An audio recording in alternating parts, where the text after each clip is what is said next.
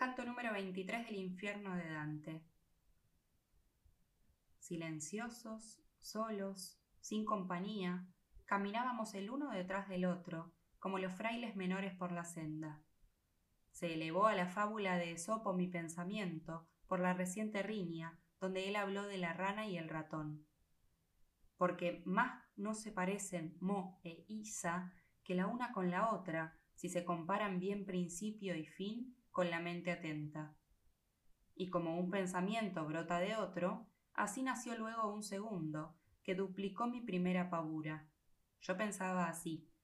Esos, por nosotros, fueron escarnecidos con daño y befa, tanto que creo deben de estar airados.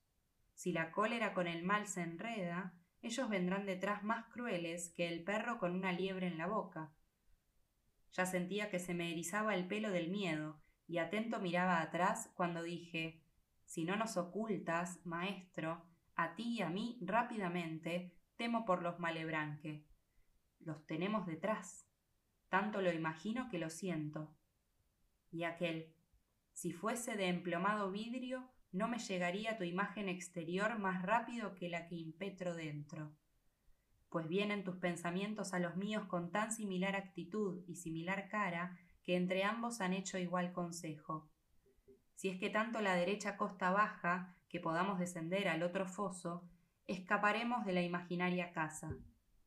No había terminado de decirme esto que los vi venir con las alas extendidas, no muy lejos, dispuestos a apresarnos.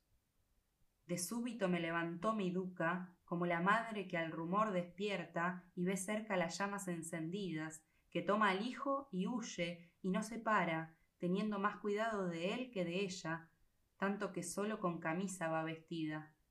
Y desde el sumo de la ribera dura, su pino se deslizó por la pendiente roca, que de un lado la otra bolsa obtura.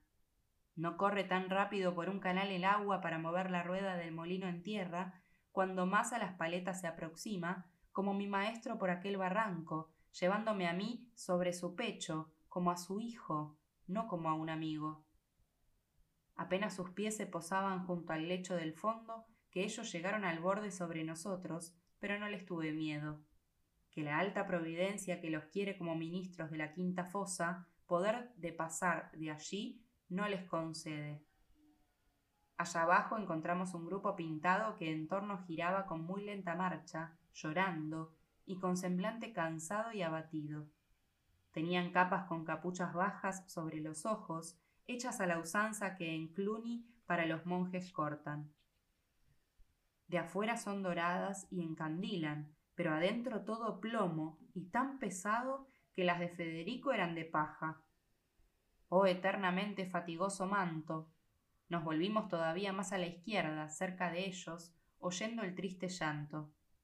Por el peso, esa gente cansada andaba tan lento que teníamos a cada paso nueva compañía.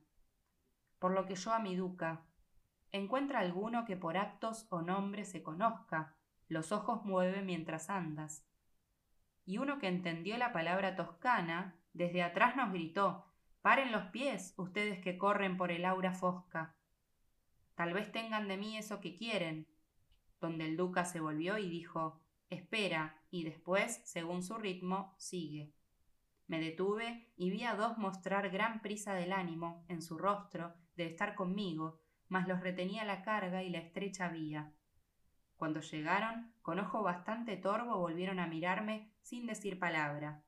Luego se volvieron así y dijeron seco Este parece vivo, porque mueve la garganta, y si no son muertos, ¿por qué privilegio van descubiertos de la pesada estola? Luego dijeron, oh toscano, que al colegio de los hipócritas tristes has llegado. Dir quién eres, no tengas en desprecio.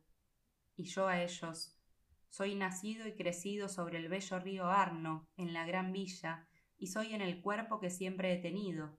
Pero ustedes quiénes son, que destilan, según veo, tanto dolor por esas caras, y qué pena hay en ustedes que así brilla. Y uno me respondió, las capas doradas son de plomo tan grueso que los pesos hacen chirriar de tal modo las balanzas.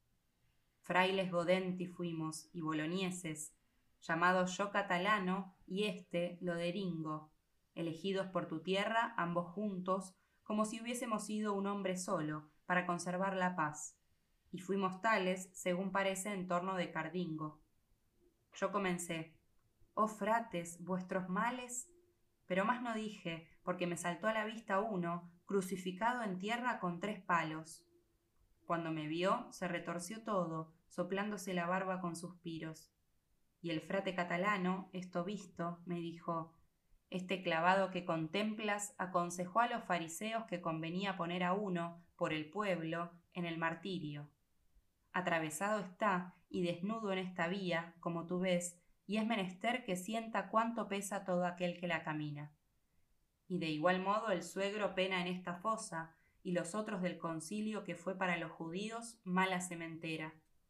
Entonces vi asombrarse a Virgilio ante aquel que estaba tendido en cruz, tan vilmente en el eterno exilio. Después elevó al frate esta voz. No te desagrade si puedes decirnos si a mano izquierda hay una salida por donde nosotros podamos irnos, sin demandar a los negros ángeles que vengan a sacarnos de este fondo. Respondió pues, antes de lo que crees se arriman puentes que desde la gran cerca avanzan y atraviesan los feroces valles salvo que en este está roto y no cruza. Pueden subir por sobre aquella ruina que yace en la costa y en el fondo abunda. El duca tuvo un poco inclinada la cabeza. Luego dijo Mal contaba lo que hacía falta el que a los pecadores acá ponea. Y el frate, yo escuché decir en Bolonia del diablo bastantes vicios, entre ellos que es embaucador y padre de mentiras, Luego el duca avanzó a grandes pasos, turbado un poco el semblante por la ira, por lo que me alejé de los agobiados, tras los pasos de las queridas plantas.